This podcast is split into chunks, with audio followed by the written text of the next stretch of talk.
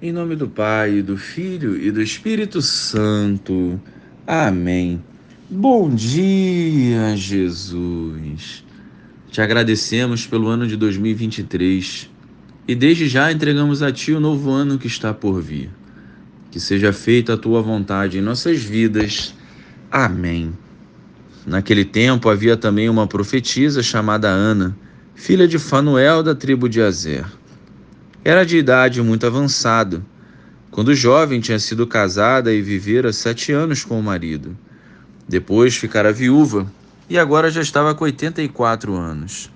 Não saía do templo dia e noite servindo a Deus com jejuns e orações. Ana chegou nesse momento e pôs-se a louvar a Deus e a falar do menino a todos os que esperavam a libertação de Jerusalém. Depois de cumprirem tudo conforme a lei do Senhor, voltaram a Galiléia para Nazaré, sua cidade.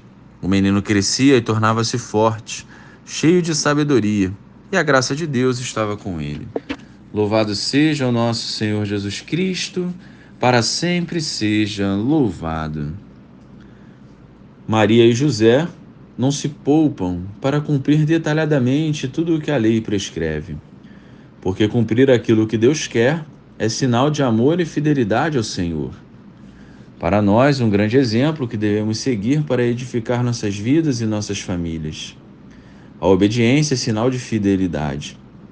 No Evangelho, vemos também Ana, uma senhora idosa, viúva, e que tomou a decisão de dedicar sua vida ao Senhor, com jejuns, orações e serviço.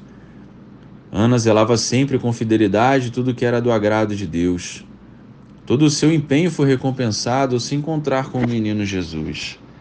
A sua alegria tornou-se um apostolado.